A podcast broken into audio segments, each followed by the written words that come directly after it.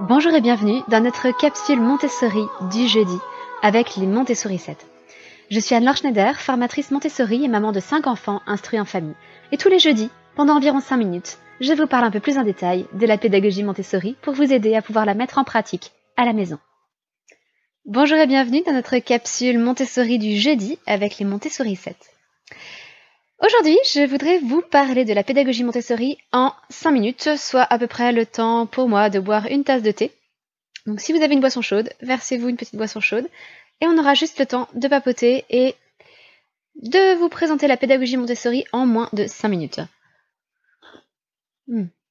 Alors, c'est un challenge, parce que Montessori ne se résume pas, contrairement à ce qu'on pourrait penser parfois, à la fameuse tour rose, même si je la porte régulièrement en boucle d'oreille. Si vous regardez cet épisode du podcast sur Facebook ou sur YouTube, vous les voyez. Sinon, rendez-vous sur Facebook ou YouTube pour voir à quoi ça ressemble des boucles d'oreilles en forme de tour rose. Montessori, c'est bien plus que ça. C'est déjà une pédagogie inventée par un médecin, Maria Montessori, qui a mis une cinquantaine d'années à peu près à la développer. Elle l'a développée de la naissance à 24 ans. C'est quelque chose de gigantesque. Sur quoi repose cette pédagogie Montessori? Avant tout, sur quelque chose que l'on appelle les périodes sensibles. Qu'est-ce que c'est que les périodes sensibles? Avez-vous déjà remarqué que parfois votre enfant s'intéresse exclusivement à une chose très particulière et qu'il apprend à une vitesse phénoménale dans ce domaine spécifique? C'est ainsi que chez les bébés, on le remarque très facilement parce que les bébés sont davantage libres d'apprendre à leur rythme. Certains vont développer leur motricité avant tout et se mettre à marcher extrêmement tôt, extrêmement rapidement. D'autres enfants, au contraire, vont rester très longtemps au sol, à l'inverse, peut-être que ces enfants qui restent très longtemps au sol vont développer leur langage de façon, là aussi, extrêmement rapide et extrêmement impressionnante. Nous avons eu le cas à la maison entre euh, notre troisième enfant et une de ses cousines qui a quasiment le même âge, à quelques semaines près. Eh bien, à un an, notre fils courait comme un lapin, mais ne disait quasiment rien, tandis que sa petite cousine restait assise et ne se mettait quasiment pas debout. Mais en revanche, c'était une une vraie pipette. Elle racontait plein de choses. C'était passionnant de communiquer avec elle. Les enfants avancent à leur rythme et ils passent par des périodes sensibles pour différents apprentissages. Pour en savoir plus, j'ai rédigé un article bien plus long que cette courte explication et je vous mettrai le lien dans la description. Sachez en tout cas que les périodes sensibles ne sont pas les mêmes entre 0 et 6 ans et entre 6 et 12 ans les périodes sensibles changent avec l'âge. On va les observer, euh, on va observer différentes périodes sensibles suivant l'âge de nos enfants.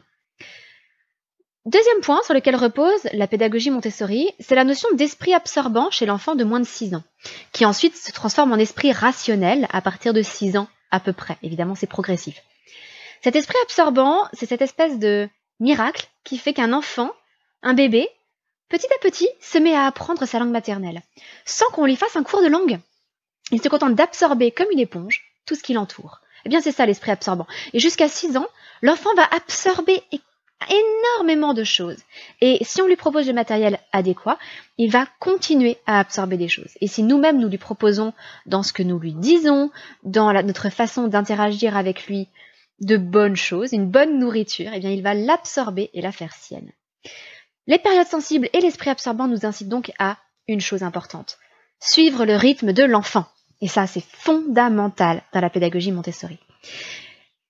Autre point important, c'est que on, n'impose pas de l'extérieur un apprentissage, on ne remplit pas la tête de l'enfant, on fait émerger de lui différents apprentissages. Mais pour cela, pour suivre le rythme de l'enfant et faire émerger de lui différents apprentissages, il faut la liberté. Liberté de choix, liberté de mouvement, liberté de choisir une activité et d'y passer le temps nécessaire, mais toute cette liberté doit évidemment se placer dans un cadre bien défini. Montessori, ça n'est ni l'enfant roi qui fait tout ce qu'il veut, ni une pédagogie austère et ennuyeuse. Quatrième point. Comme on ne peut pas contrôler l'enfant, on va adapter l'environnement. Dans la pédagogie Montessori, on parle de ce qu'on appelle l'environnement préparé. C'est-à-dire que pour inciter l'enfant, pour le guider, pour lui donner les moyens de se développer pleinement, eh bien, on va lui proposer un environnement adapté à sa taille, à sa force, adapté à ses besoins, à ses intérêts du moment. Et dans l'environnement, il y a aussi l'adulte, nous, le parent, l'éducateur. Et la posture de l'adulte est incroyablement importante vis-à-vis de l'enfant.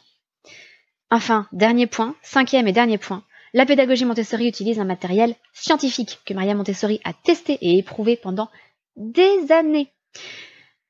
Ce matériel répond à certains critères bien spécifiques, en particulier d'isoler la difficulté, mais il y en a quelques autres. Ça tombe bien, j'ai fait une série de vidéos pour vous expliquer en détail les critères suivant lesquels on peut reconnaître un matériel Montessori ou non. Là aussi, vous aurez le lien dans la description. Mais ce matériel scientifique, vous remarquez que je le mets en cinquième position. Non pas qu'il soit moins important que les autres, mais il n'est pas non plus plus important que les autres. Ça n'est pas le matériel qui fait la pédagogie Montessori. À la limite, on pourrait même faire de la pédagogie Montessori sans le matériel Montessori. Ça serait quand même dommage parce qu'il est incroyablement riche et personnellement, j'en suis raide dingue. Mais ça n'est qu'un élément parmi bien d'autres. Et si on se contente d'avoir du matériel Montessori, on passe à côté de l'essentiel de la pédagogie Montessori. Voilà. J'espère que vous avez aimé cette capsule Montessori.